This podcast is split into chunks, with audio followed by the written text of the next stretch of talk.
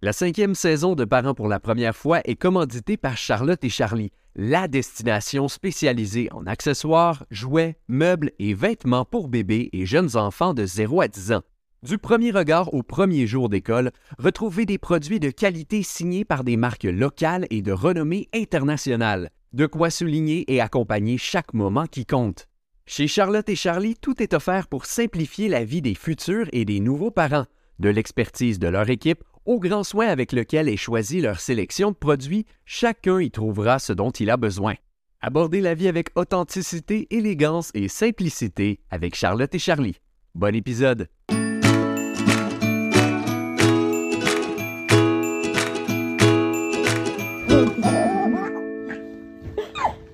Bienvenue à Parents pour la première fois. L'invité d'aujourd'hui est Amélie Fischer, spécialiste du sommeil et du bien-être de bébé, éducatrice spécialisée et maman. Allô, Amélie? Salut, ça va bien? Ça va bien, merci. J'aurais quand même dû mentionner Amélie Petitmonde. Tu sais, je pense vraiment tu es connue sous ce nom-là. Euh, d'où mm. vient en fait l'inspiration de Petit Monde?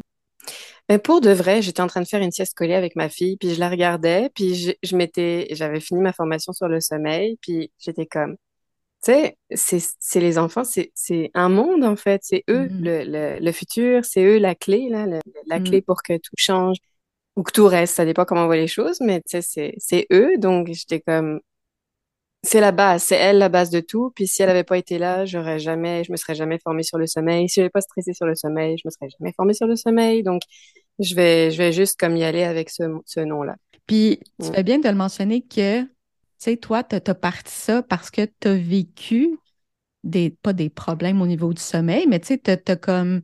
Ben, en fait, il est parti d'un événement particulier. Alors, comme tous les parents, je me suis posé bien des questions pour le sommeil là, dès le départ. Mm. Peut-être pas au départ, vu que c'était facile puis que je venais de sortir de l'accouchement, qui est quand même l'expérience sans doute la plus profonde qu'on puisse vivre, en tout cas mm. une des expériences les plus profondes qu'on puisse vivre. Hein. Donc le temps qu'on s'en remette, ben on n'a pas encore accès à notre cerveau puis nos mm. questionnements au début. Hein. Puis là, ben, il y a eu comme euh, des défis qui sont arrivés, des siestes très courtes, euh, des réveils un peu plus nombreux la nuit. Donc là, je me suis mise à faire des recherches. Puis je tombais toujours sur des choses liées au faut, faut que bébé pleure pour qu'il apprenne quelque chose. toutes ces choses-là. Bref, entraînement au sommeil classique. Puis ça m'a jamais rejoint vraiment parce que, ben, parce que purement moi en tant que personne, ça m'a jamais rejoint. Et puis avec les connaissances que j'avais là sur le développement de l'enfant avec ma de formation. Là, je suis éducatrice spécialisée, je suis surtout travaillée en protection de la jeunesse.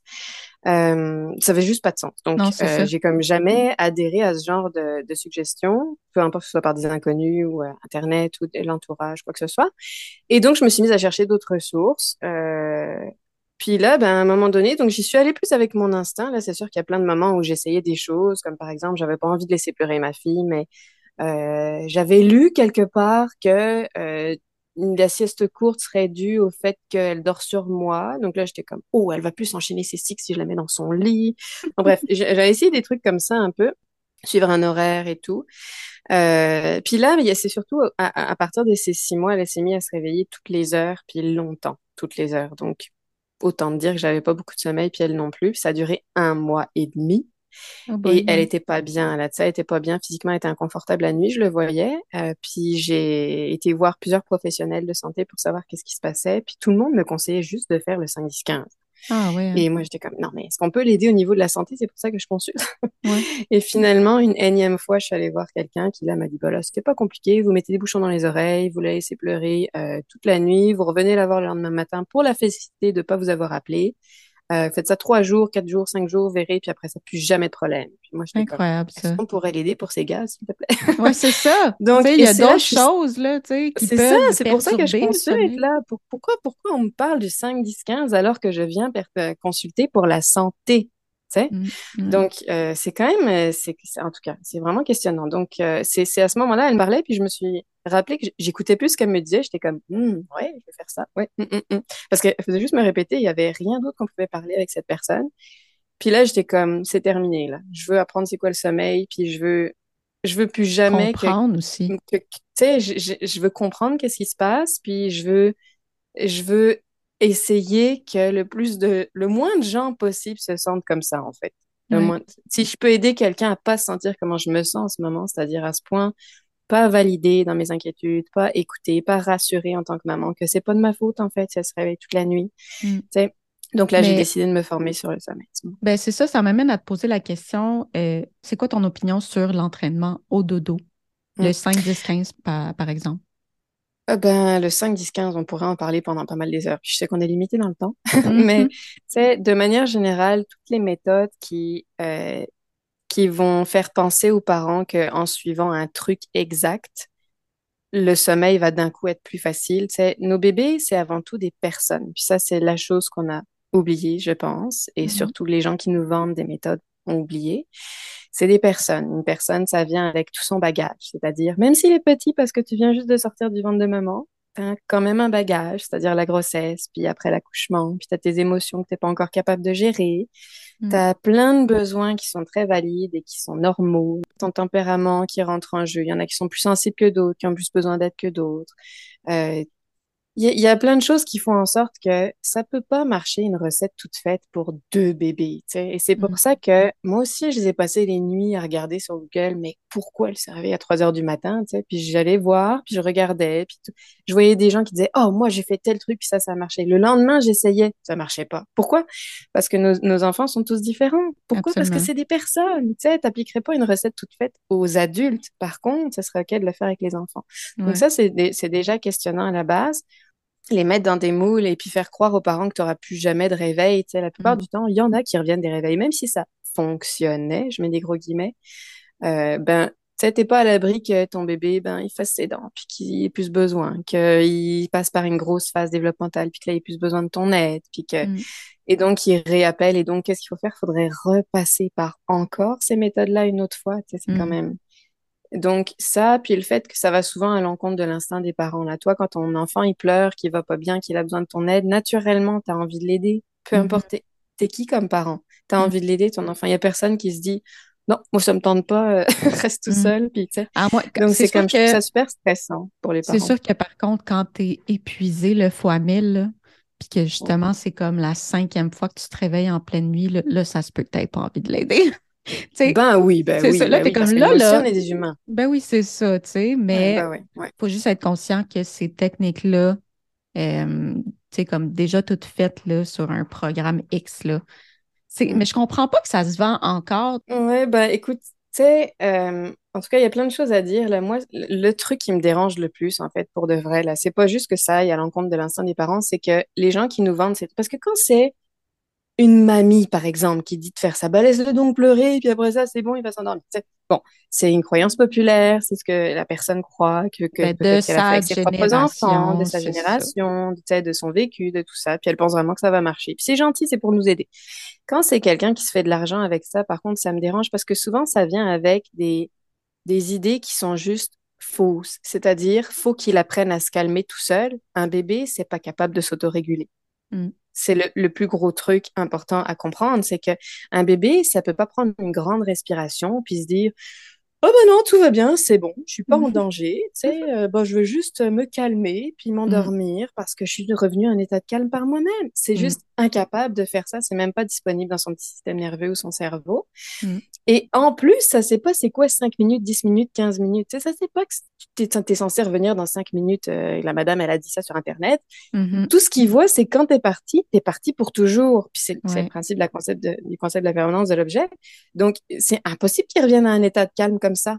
Mais, Mm. et, et pourtant, les gens qui nous vendent ces méthodes, leur, leur discours, c'est de dire, c'est en, en, en pleurant un certain nombre de minutes et en, en faisant les minutes passées qu'il va finir par comprendre que c'est bon, il peut dormir, tu sais. Et il Mm. va finir par se calmer tout seul. Ou qui Mais va comprendre plus, que tu reviens. Va- Ouais, mais justement, il peut pas comprendre que tu reviens parce qu'il n'a pas accès à ce concept-là encore. La dernière Mm. étape du concept de la permanence de l'objet, c'est pas avant deux ans que ça, s'insta- ça s'installe. Mm. Puis là, il y en a plein qui vont dire, alors c'est bon, je peux le faire le 5, 10, 15 à partir de deux ans et un jour? Mais tu sais, c'est comme, il y a d'autres moyens là pour Ouais. que ton enfant il dorme plus facilement puis que tu te fasses pas réveiller dix fois par nuit pendant des mois là. Il y a d'autres moyens.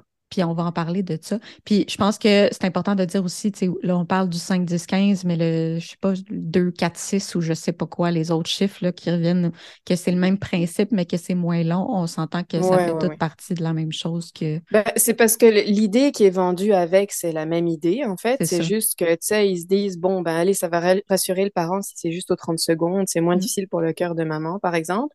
Mais en vrai, ça, les gens nous vendent la même idée, donc le même discours derrière qui part d'un principe qui est faux. Mhm. Et puis, ben, c'est autant stressant. Je veux dire, c'est, c'est pas moins stressant d'y aller aux 30 secondes. tu comprends? C'est ça. C'est juste que tu peux aller rassurer, tu as le droit d'aller rassurer. Tu sais, il y a quelqu'un qui te dit vraiment, non, t'as pas le droit de le prendre, t'as pas le droit de le regarder, t'as pas le droit de le toucher. Tu peux y aller, mais au bout d'un certain sais, il faut regarder sa montre. Tu sais, c'est, c'est, en tout cas, c'est intense. Puis quand on sait qu'il y a la d'autres façons, ben, déconnexion aussi, je pense. C'est beaucoup, on... ouais. Sais, on, on nous dit là, beaucoup d'être dans la connexion, puis ça, c'est carrément dans la déconnexion parce que c'est ça, comme tu dis, tu regardes ta montre. euh, Ouais. Puis, tu sais, il y a plein de choses qui viennent avec la société. Là, je veux dire, euh, les bébés, ils dormaient pareil il y a 50 ans en arrière. hein. Ben, il y a Mm. 50 ans, en tout cas, 70 ans en arrière, on va dire. Puis, il n'y avait Mm. pas d'entraînement au sommeil. mm. OK? Tu sais, donc, il y a des gens qui sont mis à inventer ces trucs-là. Puis là, on, c'est comme, mais ça vient avec la génération aussi de, faut, à partir de maintenant, il faut donner de la formule, faut moins allaiter, faut que bébé, tu sais, faut séparer la mère de Faut qu'il soit l'enfant. autonome. Mhm. Ouais, c'est ça, pour que les parents puissent faire leurs tâches, puis euh, que la société roule, et puis tout, tu sais. Donc, ça vient avec toute une perception de la société aussi, mais, Ouais. Mais c'est ça, il y a d'autres moyens, puis on n'a plus besoin de faire ces choses-là maintenant pour faciliter le sommeil de tout le monde. Mhm. C'est- J'aimerais tout d'abord qu'on parle du cerveau de bébé. Tu sais, qu'on explique pourquoi ça marche pas des techniques comme ça, parce que il- son cerveau est immature. Ouais, ouais. Alors, tu vois, le cortex préfrontal, ça met un certain temps avant d'être finalisé, on va dire, ce truc-là. Puis ça, c'est la partie du cerveau qui permet de rationaliser. C'est que quand, tu quand tu as un danger, mettons, c'est toi, la Véronique, en ce moment, tu es dans ta maison, puis là, tu as senti de la fumée, ou tu as entendu un bruit dehors, puis ça te stresse un petit peu. Là, ton amygdale, qui est une partie de ton cerveau, elle va se mettre en marche. C'est comme un peu le Mhm. détecteur de fumée. C'est comme, ouh, il y a danger. Elle, là, elle envoie le signal à ton cerveau qu'il y a un danger. Ça permet ensuite à ton cerveau de rationaliser pour savoir quoi faire avec ce danger. Mm. Puis une fois que tu as rationalisé, tu peux, parce que toi, tu es une adulte puis que tu as appris avec des années, des années, des années et des autres, des, des tonnes d'expériences de comment on revient à un état de calme, tu as appris à ce que ton cerveau, il indique à ton corps comment te détendre, puis comment agir, ben, te détendre si en fait il n'y avait pas de danger. OK, je me rends compte qu'en fait, c'était juste euh, le vent qui a fait euh, bouger la poubelle dehors, mais il n'y a personne. Mm. Je vais être capable de revenir à un état de calme, puis tout va bien, là, je suis plus en état d'alerte, je peux me détendre, je peux peut-être me rendormir. Mhm. Ou alors, ton, ton, ton cerveau va indiquer à ton corps, c'est vraiment une question de système nerveux, bon, ben là, il faut se mettre en marche parce qu'il y a littéralement un danger, puis il faut que je me défende. Tu sais, tu vas, tu vas te lever, tu vas aller prendre. Mon conjoint, il a déjà pris une hache pour aller euh, jusqu'à bref. je te raconterai pas cet épisode, c'était drôle, mais en plein milieu de la nuit, tu vas prendre une hache ou ce que tu veux, un couteau ou quoi que ce soit, mais tu vas te lever puis tu vas te préparer à te défendre ou alors tu vas t'enfuir si tu as peur. Tu sais, il y en a qui gèlent, c'est la, la réponse de leur système nerveux parce qu'ils sont pas capables de bouger. Puis c'est comme ça qu'ils ils, ils se mettent en, en mode survie, en fait. Ouais. Tout ça pour dire, un bébé, là, il- son amygdale, ça marche. Il reçoit un signal de euh, ça va pas bien, je suis en danger en ce moment. Mais lui, il est pas capable de rationaliser encore. C'est en ça que son cerveau, il est mature. En ça, puis c'est beaucoup plus complexe, là, mais je, je, je fais ça On simple. vulgarise, oui, c'est ça. Ouais, donc il peut pas, il peut pas se dire, OK, ben là c'est bon, il n'y a pas de danger. Tu sais, mon parent est pas là, il n'y a pas de danger. De toute façon, je le sais, c'est quand demain matin dans la, le concept du temps et Mm. de l'espace. Je sais c'est quand demain matin puis que je vais le revoir, donc il n'y a pas de problème. Je vais le revoir, je vais juste pas trop appeler puis me rendormir, tout va bien, je suis pas en danger. Mais non, déjà juste simplement son cerveau peut pas faire ça à lui tout seul, donc il peut pas dire à son corps de se détendre dans ces conditions. C'est l'instinct primitif. Un bébé qui, qui est tout seul sans ses parents, ben il survit pas, tu sais. Mhm. C'est, c'est évident, là, puis tout le monde le sait. Et Mm. c'est pas juste parce qu'il est pas nourri, c'est parce qu'il a pas accès à la personne qui est censée euh, La prendre soin de lui, protéger. Mhm. protéger. C'est aussi pour ça que les nouveau-nés ont tendance à se réveiller souvent, là. C'est parce qu'ils vérifient notamment que, euh, ben, regardent s'ils ont faim, s'il y a quelque chose qui les dérange, ils signalent s'il y a quelque chose dont, dont ils ont besoin, mais aussi pour vérifier qu'on est toujours là. Tu sais, Mhm. on était leur maison là pendant neuf mois, puis d'un coup ils sont à l'extérieur. C'est normal qu'ils aient encore besoin de vérifier si on est toujours là. On est Mhm. littéralement leur seul repère. Mhm. Donc, un bébé, ça peut pas faire ça, puis ça peut pas, comme je disais, ça peut pas s'autoréguler, ça peut pas se dire, ah ben non, c'est bon, je sais qu'il va revenir bientôt, puis donc, ben Non, regarde, je vais prendre une grande respiration, mon rythme cardiaque bah, va, ralentir, puis mes muscles vont se détendre, puis c'est bon, je suis calme et je suis assez relax pour me rendormir. C'est ça. Euh, donc, ce qui peut aider, là, justement, euh, c'est premièrement peut-être d'instaurer une routine au dodo. Puis à partir de quel âge qu'on peut instaurer une routine? Il n'y a pas vraiment d'âge pour ça, je pense. Ben, une routine de dodo, c'est toujours intéressant, mais beaucoup l'emphase dessus. Alors, c'est pas ça qui enlève les réveils nombreux, on Mm. s'entend là. C'est, c'est, c'est... Une routine, ça n'a pas de rapport avec la qualité du sommeil ou la durée du sommeil ou toutes ces choses-là. C'est- Par contre, ce que ça fait en sorte, c'est que quand tu sais ce qui vient après, ben, t'es plus relax. Tu sais, Mhm. mettons que là, en ce moment, tu as une enfant, t'as un enfant. Bon, Tu- ben, la garderie, elle ferme, euh, tu elle, elle t'annonce que dans deux jours, elle ferme puis que c'est fini. Il faut que tu aies ton enfant avec toi dans trois jours. Bon, ça se peut que tu sois un petit peu insécure. Si par contre la personne te dit, je suis désolée, je dois fermer dans deux jours, mais dans trois jours, ta fille ou ton, ton fils a une place ici, tu vas pouvoir y aller, puis c'est une super madame, elle est super sécurisante et tout. Ça se peut que tu sois un peu moins insécure, tu sais, Mm. donc tu vives quand même des émotions, mais que ça aille bien. Euh, pourquoi je dis ça, c'est que quand tu fais, quand as une routine, par exemple pour le dodo du soir, faites toujours un peu la même chose, dans le même ordre, euh, des, des repères vraiment constants, que le bébé, il sait que après le bain, c'est le pyjama, puis après le pyjama, on fait tel truc, puis tu sais, Mm. puis on termine par ça. Mais c'est super sécurisant pour lui. C'est Mm. comme si il savait c'est quoi sa place dans la prochaine garderie. Donc, ça aide à se détendre, tu sais, t'es pas insécure, puis en Mm. mode, oh là là, mais il y a le vide après, je sais pas qu'est-ce qui va se passer dans ma vie. Donc, c'est à ça que ça sert. Ça favorise l'endormissement dans le sens où c'est sécurisant. Mm. Ça n'a pas de, de répercussions sur la qualité du sommeil plus tard, mais c'est important dans le sens où ça, ça sécurise beaucoup bébé, sais. Et Mm. puis, choisir des choses que tu peux réutiliser dans différents contextes, c'est important. Par exemple, sais, si c'est chanter une chanson, ben, la bonne nouvelle, c'est que si tu pars en voyage quelque part, ben, tu peux la chanter pareil, ta Ouais, c'est ça. Ouais. Ça n'a pas besoin d'être des choses compliquées non plus, là. Puis par rapport à l'endormissement, tu avais reçu une question. Euh, tu sais, des fois, il y a des enfants qui sont vraiment énervés avant le dodo. Tu sais, ils sont pas en mode calme. Puis tu as beau essayer de, les, tu sais, de, de dire, OK, là, c'est l'heure du livre. Tu sais, on, on va lire le livre tranquillement dans le lit. Eux, ils ont besoin de bouger, là. Mm.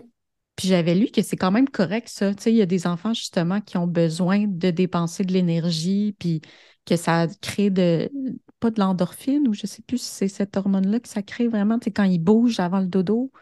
Ouais. Ben, en fait, le, le- des enfants qui sont un petit peu énervés le soir, là, il y en a plein des raisons pour ça. Quand Mm. c'est une question de j'ai pas pu me dépenser assez, ben, des fois, tu sais, faut se demander, faut avoir un regard, un recul un petit peu sur la journée. Est-ce que mon enfant, il prend assez l'air dehors? Est-ce qu'il a assez d'activité physique? Est-ce qu'il a l'occasion de se dépenser? Tu sais, je sais pas moi, une garderie, par exemple, que euh, tu es tout le temps au sous-sol, mettons, puis qu'ils prennent pas beaucoup l'air, puis qu'ils restent à jouer des jeux.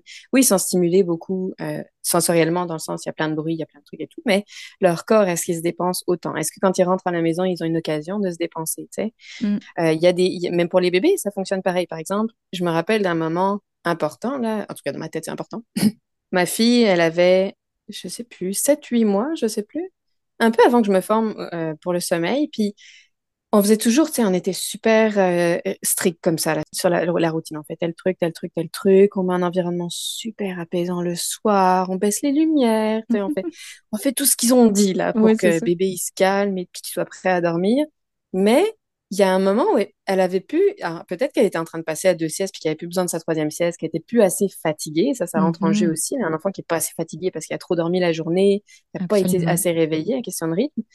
Mais n'empêche qu'un jour, mon euh, beau-père est venu, puis là, euh, il, on avait quelque chose à faire avec lui, il l'a mise dans son parc, puis là, elle a comme pas arrêté de bouger dans son parc, elle sautait, elle faisait ses trucs et tout, l'endormissement était super facile. Puis là, c'est le beau-père qui me dit, tu vois, elle se dépense pas assez, ta fille, le soir. Et c'est devenu notre nouvelle norme. Et en fait, on s'est rendu compte qu'on avait une enfant qu'il faut qu'elle bouge le soir. Alors en ce moment, c'est Mm. comme maintenant, elle a presque trois ans, tu sais, elle danse, elle fait, elle saute sur son trampoline, plein de trucs. Mais elle a besoin de se dépenser physiquement avant qu'on aille commencer notre routine. Des fois, elle a même besoin qu'on se dépense pendant la routine. Tu sais, on va jouer à cache-cache, on, court dans la maison, alors que, mais une fois qu'on prend le bain, par exemple, ben là, on revient à quelque chose d'un petit peu plus calme pour l'aider à retomber. Mais il y en a des enfants comme ça, puis c'est pas grave du tout, là, Mm. d'avoir à bouger un peu avant de commencer. Puis par rapport à ça aussi, euh, euh, ce qui est difficile des fois de savoir, c'est s'il est trop fatigué ou pas assez fatigué. Tu sais, des fois, là, il- moi, je me souviens, Émile faisait des crises peut-être cinq minutes avant de s'endormir. Mais ça, ça, je pense que c'est parce qu'il était trop fatigué à ce moment-là. Ça se peut-tu? Ben, un des indicateurs, là, un enfant ou un bébé qui est trop fatigué, là, je te donne plein d'indicateurs comme ça. L'idée, c'est que c'est pas parce qu'il y en a un d'indicateur que ça veut dire qu'il est trop fatigué.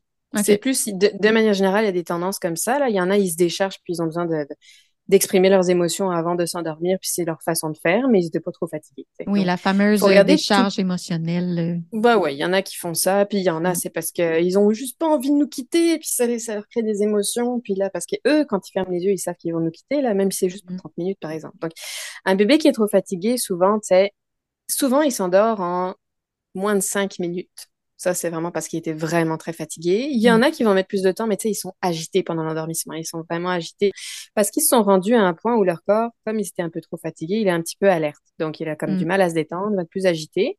Ils peuvent il pleurer. Dérégulé, là. Ouais, ouais. Et comme lui, il revient pas en état de calme. C'est ça, mm. c'est sûr.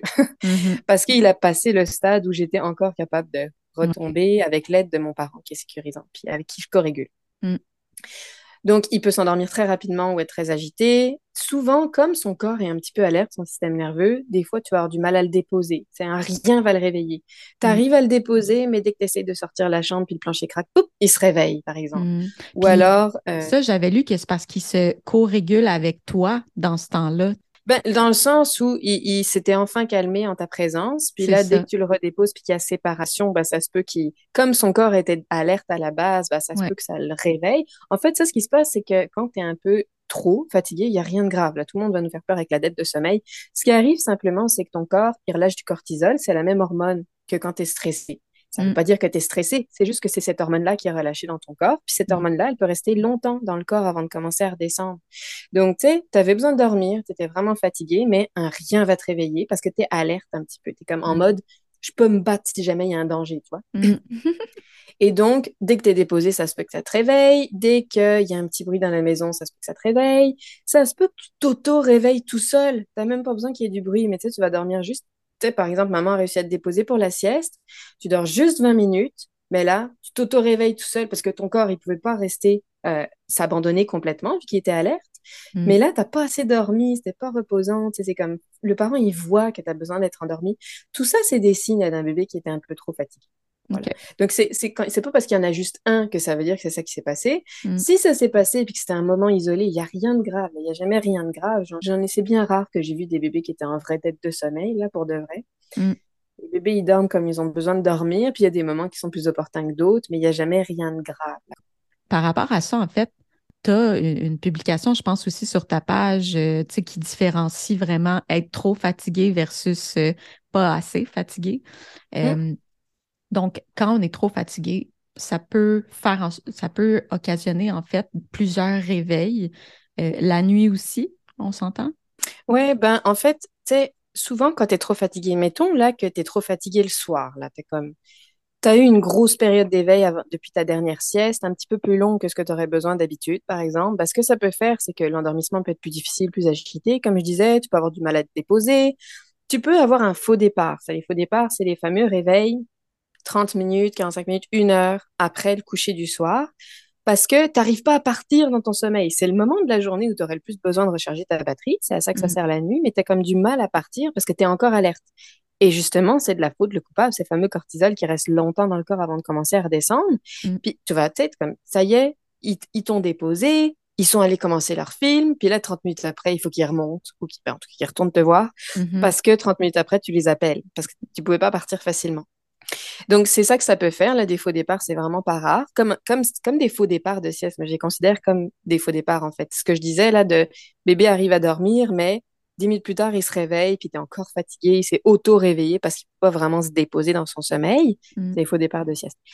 Et un bébé qui va fonctionner souvent comme ça en journée, il y a des bébés qui sont super curieux, par exemple. Tu vas jamais voir de signes de fatigue. Ils sont comme tout le temps alertes. Ils sont super occupés dans leur vie. Puis ils te préviennent pas quand ils sont fatigués. Mm. Puis là, ben, il y a un moment donné, faut, ça tombe. Puis c'est maintenant. Puis il va me coucher vite, vite, vite. J'en peux plus. Ça, c'est des bébés qui vont souvent euh, un petit peu être trop fatigués tout le temps. C'est pas de la faute du parent, c'est pas de la faute du bébé, c'est juste que est, il est comme ça. Mm-hmm. Et donc, ben, ça va faire en sorte qu'il a l'habitude de fonctionner comme ça en journée. Quand ton corps, il prend l'habitude de tout le temps être un peu en mode alerte comme ça, ben ça se peut que ça vienne influencer le sommeil de nuit de j'ai du mal à m'abandonner tout court, tu sais, je vais mmh rester un petit peu alerte tout le temps. Donc ça, c'est là qu'on peut voir un petit peu plus de réveil la nuit aussi, euh, en général. OK. Tu as abordé euh, les, euh, les courtes siestes durant euh, le jour. Qu'est-ce que c'est quoi ça? C'est pourquoi ça? on dirait qu'on. Ah! J'ai remarqué quand même que des fois, c'est des passes. Mettons avec Laurier qui a huit mois. Maintenant, quand même, il fait des, des plus longues siestes, mais ça a été long là, que Là, j'ai rien fait là, de, de, différent entre mm. quand il y avait, je sais pas moi, deux mois, cinq mois, que là, huit mois. J'ai toujours fait la même chose, mais maintenant, il fait des siestes plus longues. Mais c'est pourquoi qu'un bébé fait des courtes siestes à un moment donné? Est-ce que c'est développemental? Ben, en fait, c'est simplement parce que des fois, ils ont juste pas besoin de plus pour recharger leur batterie. Puis c'est tout. Mm. Tu sais, quand tu es un bébé, euh, tu es réveillé, quand, tu as vraiment quelques semaines, tu es capable d'être réveillé peut-être juste une heure, par exemple. Mm. Ça se peut que tu aies juste besoin d'une petite demi-heure pour recharger ta batterie. Tu n'as pas été réveillé beaucoup. Mm. donc tu te réveilles, puis tu es bien. Tu as le droit d'avoir des émotions parce que tu n'étais pas avec ton parent, par exemple, mais tu es reposé de ta sieste, puis c'est suffisant. Mm. Donc, il y a plein de bébés comme ça au début, ils vont fonctionner avec des petites siestes. Par expérience, là, moi j'en ai une, elle faisait des 25 minutes top chrono. Pas 24, là, pas 26, 25. Oui, c'est ça, c'est drôle, c'est vraiment précis. Mais au moins, quand il se réveille, ce qui est important, c'est est-ce que son état général est bon? Est-ce qu'il a l'air content? Exact. Oui, c'est pour ça. Et puis là, puis là y a, ça vient avec le est-ce qu'il dort tant d'heures sur 24 heures? C'est tous les mm-hmm. trucs qu'on voit là-dessus, la quantité de sommeil sur 24 heures ou les suivis médicaux, là, tu sais, à 4 mm. mois, 6 mois. Puis là, ils te demandent est-ce qu'il dort bien telle quantité parce que c'est ça qu'ils apprennent. Souvent, le généraliste, à tel âge, il faudrait dormir tant d'heures sur 24 heures. Donc, ils posent cette question. Puis si tu as un petit dormeur, par exemple, comme la mienne, qui n'a pas besoin de grosses siestes, qui a pas besoin de, qui se rend pas jusqu'aux chiffres qui sont annoncés, mm. ben là, tu vas te mettre à stresser. Là, tu vas penser que c'est de la faute des siestes courtes. Mm. Alors que, en fait, dans la journée, ton bébé, il se développe bien, il est quand même heureux, ça va bien, pas dérangé mm. physiquement. Tu sais, probablement parce que c'est la quantité de sommeil qu'il a besoin sur son 24 heures. C'est tout. Donc, pourquoi les siestes, elles finissent par s'allonger souvent euh, autour, c'est souvent autour de 6, 7, 8 mois? C'est parce que c'est tout bête, mais tu es réveillé un peu plus longtemps qu'avant. Les temps d'éveil, ça s'allonge un petit peu tout le temps, en fait, tous les mois.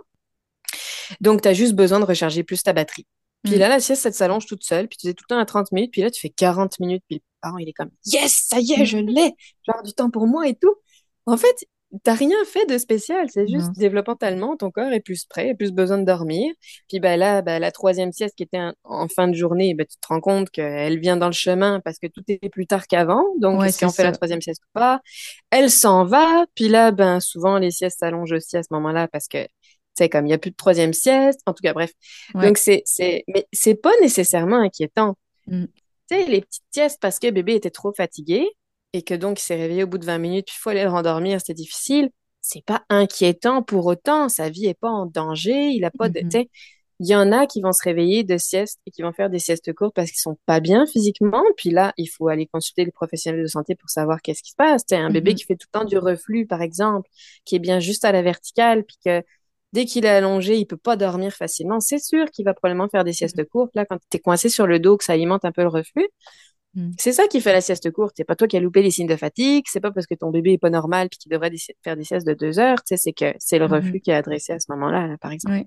Puis c'est important de dire que sais, là, on veut pas inciter les gens à comme étirer le temps d'éveil non plus pour qu'ils dorment plus longtemps, ça marchera pas. Ah oui, hein. ben non, justement, parce que comme on le voit, un bébé qui est trop fatigué, il peut pas se laisser aller facilement. Exactement. Là, il, va, va pas faire une sieste de une heure et demie puis se réveiller super reposé. Là, non, c'est ça. Donc, il faut vraiment respecter quand même les temps d'éveil euh, selon l'âge de ton bébé, euh, approximativement ouais, ben ça, quand même. Oui, justement, parlons-en, parce que ça, c'est super important aussi de comprendre que tous les chiffres, en fait, tous les chiffres qu'on voit partout, là, ça devrait jamais être des recommandations. C'est mm. juste des moyennes générales. Tu sais? Mm. Le principe d'une moyenne, c'est que tu as un truc au milieu, puis tu as des trucs autour. Par mm-hmm. exemple, si, euh, je sais pas moi, 5 mois devraient dormir 14 heures à 17 heures sur 24 heures. Mettons que tu vois ça quelque part, ben c'est la moyenne générale, c'est ça que ça veut dire. En mm-hmm. moyenne, à tel âge, les bébés ont tendance à dormir tant d'heures sur 24 heures. Ça ne veut pas dire que tu n'as pas le droit d'être à moins que ça ou à plus que ça. Ben, c'est la même chose pour les temps d'éveil on voit un bébé, souvent, on voit des fois à six mois devrait être réveillé deux heures. Mm-hmm. Puis à huit mois devrait être réveillé trois heures. Mm. Puis là, tu es comme, oh là là, mais moi, mon bébé a huit mois, il, tient juste deux heures et demie, ça va pas et tout, il y a un problème, c'est pour ça qu'il fait des siestes courtes et tout. Pas du tout, c'est peut-être juste qu'il n'est pas capable encore de tenir trois heures. Non, c'est ça. Donc, ce qui est important de comprendre, c'est que ça s'allonge tout le temps, c'est de plus en plus long parce que tu es plus mm-hmm. capable de tenir réveillé. Mais ça ne veut pas dire qu'il faut que tu rentres dans les cases exactement. Là. Donc, c'est juste des moyennes, ne devraient pas être des recommandations. Puis là, ben, il y a les personnes qui vont te vendre des horaires, puis qui vont, eux, te dire que c'est comme ça que ça devrait se passer. Il faut le forcer à dormir au bout de deux heures parce qu'il a six mois, mm. alors qu'il y en a qui sont capables de tenir plus longtemps que d'autres, puis ils n'ont pas de problème pour autant. Là. Mm-hmm. faut vraiment y aller en fonction des signes de fatigue. Euh. Mais en même temps, c'est ça, il y a des bébés, comme tu disais, qui, qui démontrent pas tant les signes de fatigue, parce qu'ils sont tellement curieux. Puis là, il faut un peu que tu te fies finalement au euh, guide général de OK, pas plus que ben autour de deux heures. Et c'est pour ça que c'est bien de regarder ces guides. Là, tu, regardes, OK, mais moi, mon bébé, il a trois mois, puis il tient cinq heures réveillé, puis j'arrive jamais à faire la sieste. Ça se peut que le guide il soit intéressant, puis que tu vois, à trois mois, pas capable de tenir plus qu'une heure, une heure et demie. Bon, bah peut-être que si je ferais la sieste plus tôt, ça va aider là. Mm. Mais au-delà de ça, c'est important de garder ça en tête comme un guide, mais on ne devrait pas juste se fier à ça. On devrait, tu sais, un petit dormeur, par exemple, qui a besoin donc de moins de sommeil en général sur son 24 heures qu'un autre dormeur, c'est sûr qu'il va avoir des temps d'éveil plus longs que les autres. Mm. Il a moins besoin de quantité de sommeil en tout sur son 24 heures. Donc, mm. lui, il va peut-être pas rentrer dans les cases et dans les chiffres, mm. et il va peut-être passer à deux siestes plutôt que d'autres bébés, par exemple. On peut s'attendre à un, une routine plus régulière de sieste, vers quel âge environ? Tu sais, on peut, tu sais, que ça. Parce que, mettons, là, jusqu'à trois mois, un bébé, ça dort tout le temps. Il n'y a pas de routine, vraiment pas. Là. Après ça, tranquillement, tu sais, quatre siestes, puis on dirait que c'est comme tout le temps autour des mêmes heures. Après ça, trois siestes. Puis, tu sais, tranquillement, ça, ça, ça se. Comment je pourrais dire ça? ça se place, là, tu sais. Mais je pense que c'est important de dire encore une fois que c'est ça, ça peut être quand même différent pour ton bébé comme tu viens de le mentionner. exact, mm. exact. Donc, tu sais, souvent, on voit qu'il y a une sorte de chose, tu sais, comme une idée un peu plus, prévisible de ce qui va se passer dans la journée quand il passe à quatre ou trois siestes. Et mm. donc, souvent, mais c'est autour de quatre, cinq, six mois que ça se passe, toutes ces choses-là. Puis ça dépend des, mm-hmm. des, des, besoins en sommeil, comme je disais, puis des capacités d'éveil et tout. Mais mm. c'est parce que tu sais que, oh ben là, on fait tout le temps quatre siestes, tu as une idée un peu plus précise de comment la journée va se passer. Puis après ça, mais ça sera jamais exactement la même chose parce que tu vois bien que des fois, la sieste va être plus courte, des fois, elle va être plus longue, des fois, tu en auras besoin juste de trois alors que d'habitude, on faisait quatre. Mm-hmm. Tu sais, donc, euh, et avant ça, ben, il y en a qui, les, nouveau-nés, c'est ça, c'est une autre planète. Il y en a qui vont juste dormir toute la journée, t'as pas le temps de les voir, tu changes la couche, tu nourris, puis c'est fini, ils dorment déjà. Mm. Il y en a, c'est comme, au contraire, ils sont capables de rester réveillés super longtemps, puis, ils vont comme faire des siestes toutes les deux heures, des petites siestes comme ça, ou des grosses mm-hmm. siestes. Chaque nouveau-né est différent. Ça veut pas dire qu'il y a un problème. C'est juste que comme c'est super changeant, ils font pas la différence entre le jour et la nuit non plus. Donc, tu sais, c'est comme, c'est un peu comme un truc euh, en continu. Il y a pas comme de jour et de nuit avec les nouveau-nés. Tu sais, c'est comme, mm-hmm. pour nous aussi, c'est comme on est sur notre planète. Puis là, ben. semaines, je pense, qui commence à différencier vraiment le jour et la nuit. C'est tout ça? Ben, c'est entre deux, deux mois puis six mois, là. Ça peut être long pour certains. Ça fait partie aussi de la fameuse régression. Ça fait partie du pourquoi le sommeil change aussi. Tu fais la différence entre le jour et la nuit, donc ça se place un petit peu plus. Puis ton corps comprend c'est quand euh, le jour et la nuit. Et donc, ben, il se met à faire des siestes un petit peu plus comme tel quel. Mm-hmm. Et à dormir la nuit un petit peu plus. Ben, J'entends pas de, je parle pas du nombre de réveils. c'est juste qu'il fait la différence entre le jour et la nuit. Et donc là, ben, tu commences à avoir une stabilité. Ça veut pas pour autant dire qu'il faut mettre absolument un horaire en place mais tu vois, tu as une idée un peu plus précise. Puis là, tu tombes à deux siestes un jour. Puis là, tu te dis, mm-hmm. oh, ok, la sieste, souvent, elle est autour de ces heures-là. Puis la deuxième est autour de ces heures-là. Puis là, on dirait que ça y est, tu es comme un peu plus libre. Tu peux commencer à planifier des choses. Oui, c'est ça. Mm-hmm. C'est le fun, ça. Hein. J'ai hâte quand hein. même d'être là. Je suis pas là encore, vu moi. Ben, c'est pas vrai. On, commence à avoir, tu sais, à sentir qu'il y a des heures euh, quand même. Là. OK, vers cette heure-là, habituellement, il dort, mais c'est encore. Euh, ben c'est encore très. Ça change là, à chaque jour. Euh, parlons-en des réveils nocturnes parce que là, moi, mon bébé là, de huit mois se réveille encore quatre à cinq fois par nuit. Euh, il est allaité exclusivement. Euh, on fait du cododo. Mmh. écoute, moi en plus, là, je, m'étais dit, je vais faire du cododo parce que dans ma tête, là, ça allait faire en sorte qu'il se réveille moins parce que je t'ai dit, je m'étais dit, un bébé, ça se réveille parce qu'il veut ma présence. il cherche la présence du parent. Mais là, garde, on va être à côté, il n'y aura pas de problème. Mais finalement, ça ne marche pas de même. Ben non, des fois, le cododo, c'est pas magique. Mettons qu'en mm. fait, euh, mettons que tu es prêt à passer à deux siestes, mm. mais que tu es encore un peu coincé dans ton trois siestes. Ben, ça veut dire que tu n'es pas assez réveillé en journée ou que tu as trop de sommeil. Ton corps, il va moins avoir besoin de dormir la nuit. Donc, il va plus se réveiller. Puis, t'as beau faire du cododo puis à côté, être à côté de maman, si t'as pas assez besoin de dormir la nuit parce qu'en fait, tu serais prêt à passer à deux siestes, Mm. ça se peut que tu te réveilles pareil parce que tu as besoin d'aide pour, pour- tu sais, c'est comme, Ouh, je me réveille, tu sais, j'arrive pas à me rendormir, c'est long, tu des mois, tout ça. Ça, ça Mm. peut être une des raisons, par exemple. Ça, c'est s'il Euh, reste réveillé longtemps la nuit, on parle. ben, souvent, c'est des longs, des longs réveils, mais il y en a des fois que c'est pas des longs réveils, c'est juste plein de réveils que, bizarrement, ils ont commencé à apparaître quand peut-être on pouvait commencer à passer à deux siestes, par exemple. Ah oui, OK, tu penses que c'est souvent Ouais. dans ces moments. Des Ben moi, honnêtement, ça. fait huit mois qu'il se réveille quatre à cinq fois par nuit. Là, ça, ça- c'est comme ça l'a toujours été ça. Là. J'ai rien connu d'autre. Ouais, Ça alors, toujours été ça. Quand il y a plein de réveils tout le temps, puis que tu n'as jamais de période de répit, peu importe ce que tu fais, ben là, on peut se questionner si bébé, euh, bon, alors des fois, il y a des bébés qui sont juste plus sensibles que d'autres, puis ils vont vérifier régulièrement pendant la nuit, est-ce que mon parent est toujours là? Puis même si on fait du cododo, ben, bébé, des fois, ça lui prend un petit temps pour se, pour réaliser, en fait, que son parent est là. Donc, il va Mhm. checker vite fait, puis il va se rendormir. C'est jamais des réveils longs, mais c'est quand même des réveils pareils pour le parent, ça, c'est certain. Mm. Euh, les perturbateurs de sommeil les plus communs, en tout cas qui ont tendance à faire des réveils souvent depuis longtemps, c'est le reflux évidemment, là, ça c'est très euh, dérangeant pour les bébés. Tout ce qui est intolérance et allergie alimentaire, qui font donc que t'es pas bien, surtout au niveau digestif souvent, là, en tout cas, t'es juste pas Mhm. bien, donc ça fait en sorte que tu peux pas dormir facilement. Le manque de fer, c'est un gros perturbateur de sommeil, bien qu'on Oui, j'ai lu peu. ça dans une de tes publications. C'est la première fois que j'entendais ça. Je j'avais jamais pensé que le fer pouvait avoir un lien euh, avec le sommeil. Ouais. Mm. Ouais, je comprends pas qu'on n'en parle pas plus de ce truc-là. Mais Mm. c'est pour ça que j'avais fait une publication ouais, Mm. là-dessus, si tu veux, on pourra en reparler. Mais ça, Mm. il y a les troubles respiratoires, par exemple, un bébé qui ronfle, qui dort la bouche ouverte, qui Oui, par parlons-en la de la bouche. la bouche ouverte, parce qu'il dort quand même la bouche ouverte. Puis ça, c'est pas, c'est pas bon, ça, qu'il dorme euh, la bouche ouverte? en tout temps, parce que tout le monde trouve ça cute, un bébé qui dort la bouche ouverte, ok, ou qui ronfle, ok.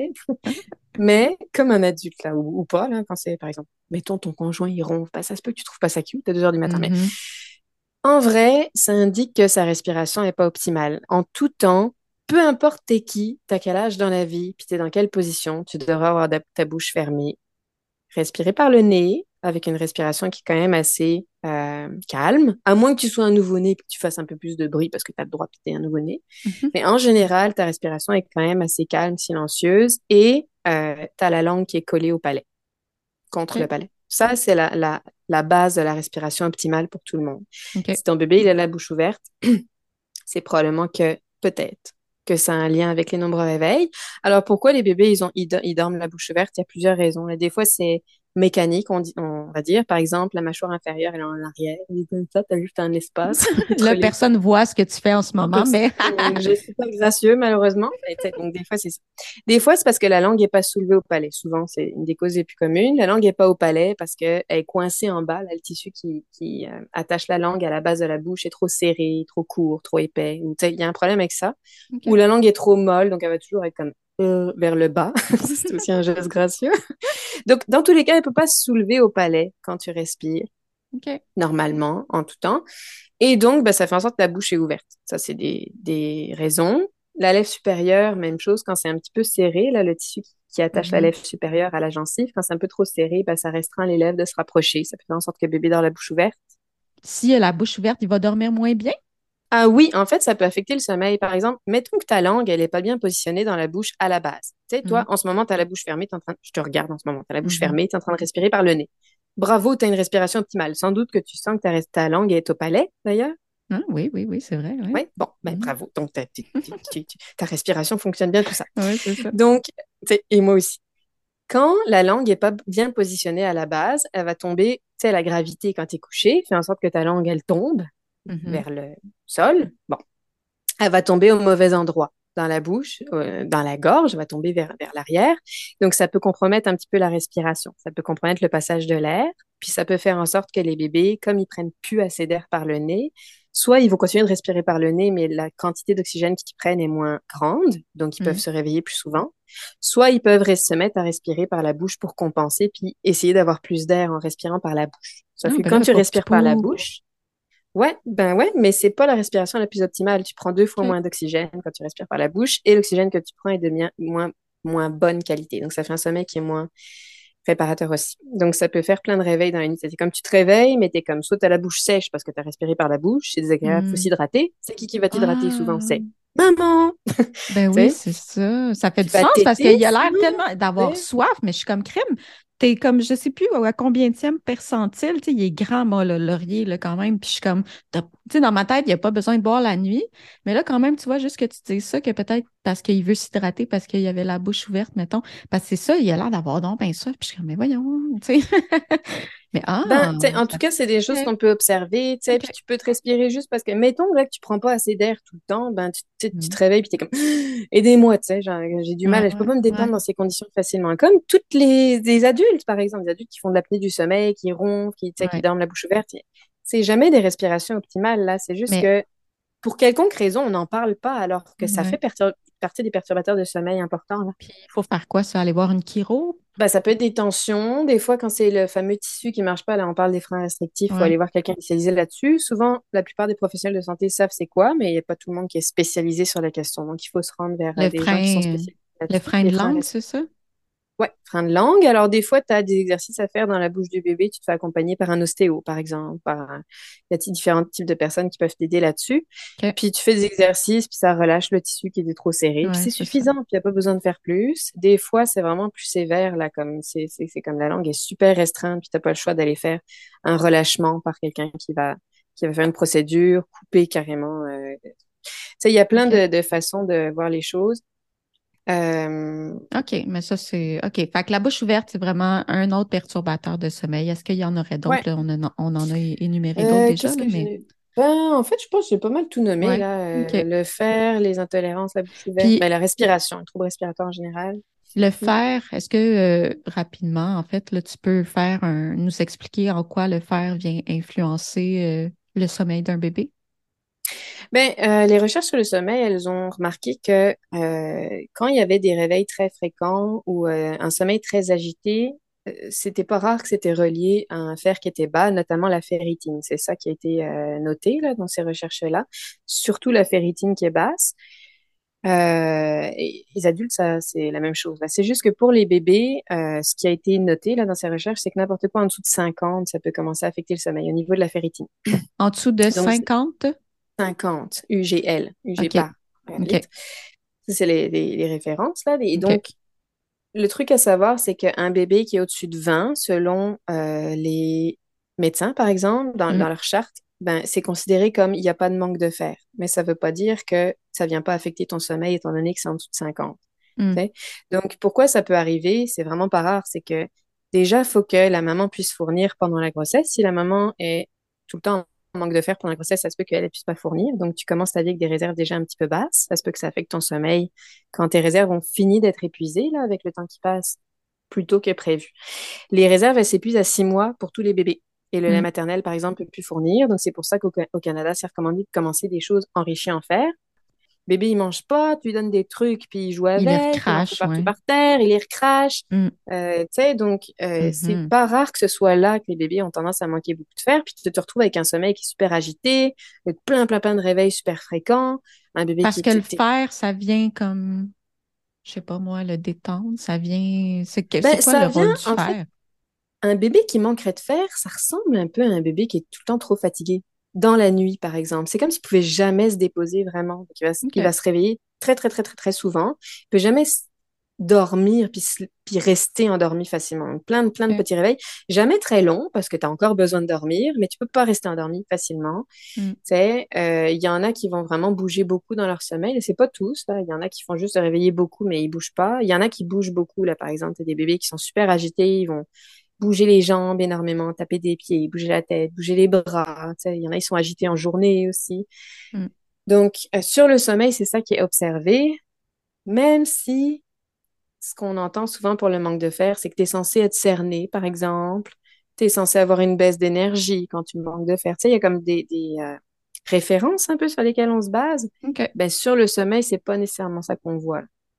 OK. C'est Je sais pas intéressant. si ça fait du sens. Ben oui, ça fait du sens. Ben oui, absolument. Mais il va falloir que je Mais c'est regarde c'est- ça. c'est complexe. euh, ouais. Ben, dans, dans la publication, et c'est ça que j'avais posté il y a quelques Mhm. jours, euh, début mai ou fin avril, Il y a des ressources là-dessus aussi. Euh, Mm. j'avais mis des ressources, des, des recherches justement là-dessus. Là, ça, j'invente pas, évidemment. hein, C'est de la recherche. Mais puis c'est vrai que c'est tellement difficile quand il commence entre guillemets à manger parce que c'est ça, il explore tellement que il ingère pas tant de, de, de ce qu'on lui donne. Moi, je trouve ça difficile avec Laurier en ce moment parce que Mm. Il mange pas beaucoup, là, tu sais. Puis euh, j'essaie, là, mais il est très sélectif, puis tu sais, il ferme sa bouche, là, puis tu sais, je veux pas le forcer non plus, mais tu sais, à un Ben moment non, donné, c'est ben parce que là, euh, Ouais. c'est ça. Ouais. En début d'épisode, justement, tu as mentionné, ça serait quoi des moyens pour, tu sais, d'autres moyens là, que le 5, 10, 15. là. Tu sais, que, tu sais, une maman là, qui nous écoute ou un papa, peu importe, sont épuisés là, de se réveiller la nuit. Ça serait quoi d'autres moyens que le 5, 10, 15? Tu sais, c'est sûr que, bon, Ouais. as regardé c'est quoi tous les perturbateurs de sommeil, voir s'il y a quelque chose qui fait du sens avec leur enfant, là, mais Mm. qu'est-ce que tu Ouais. répondrais à cette question-là? Mais ça, euh, il y a plein de tout ce qui est au niveau du rythme. Là, un bébé qui est jamais assez fatigué de sa vie parce qu'il fait tout le temps des siestes en journée, puis qu'en fait, il, il est capable maintenant de tenir plus longtemps réveillé qu'avant, qu'il continue de faire plein de siestes alors qu'il pourrait en faire juste deux, puis il serait capable vraiment. tu sais. Mm. Lui, il va se réveiller à, à plein de fois la nuit ou longtemps pendant la nuit, par exemple, tellement il a plus besoin de dormir. Tu as reçu une question justement par rapport à ça. Quand un enfant se réveille la nuit, mais il est genre top shape, là. il est comme prêt pour sa Mhm. journée, mais il est 3 heures du matin, ça, c'est parce que peut-être il dort trop durant la journée? Ben, souvent, quand c'est en plein milieu de la nuit, là, c'est, et que c'est, tu sais, c'est comme pas une crise, là, de j'ai faim, vite, donnez-moi à ça. boire, ou Il veut jouer, là. Comme, c'est comme juste réveillé, il y a rien qui va m'aider à me rendormir, si ce n'est le temps qui passe, ça y est, je suis enfin prêt à retomber. Littéralement, il a un temps d'éveil en plein milieu de la nuit, Mm. mais c'est souvent parce que ce temps d'éveil-là, il aurait dû être quelque part, tu sais. Donc, soit il n'a pas été assez réveillé en journée. C'est un bébé qui se couche toujours toutes les deux heures. ça fait des mois que ça se passe. Toutes les deux heures, je fais une sieste. Mais tu as eu l'apparition de gros réveils nocturnes comme ça dans la nuit. Bah, souvent, c'est parce que tu es resté coincé là-dedans. Parce que moi, je suis habituée à dormir toutes les deux heures. Je dors toutes les deux heures. Puis en plus, ça Mm. marche. Mon parent, il m'endort. Ça marche à chaque fois. Ça lui confirme que c'est ça qu'il faut faire. Donc, il Mhm. continue de me faire dormir toutes les deux heures. Ça dure des semaines et des semaines et des semaines. Mais je me suis mis à moins dormir la nuit puis à être réveillée en plein milieu de la nuit, tu sais.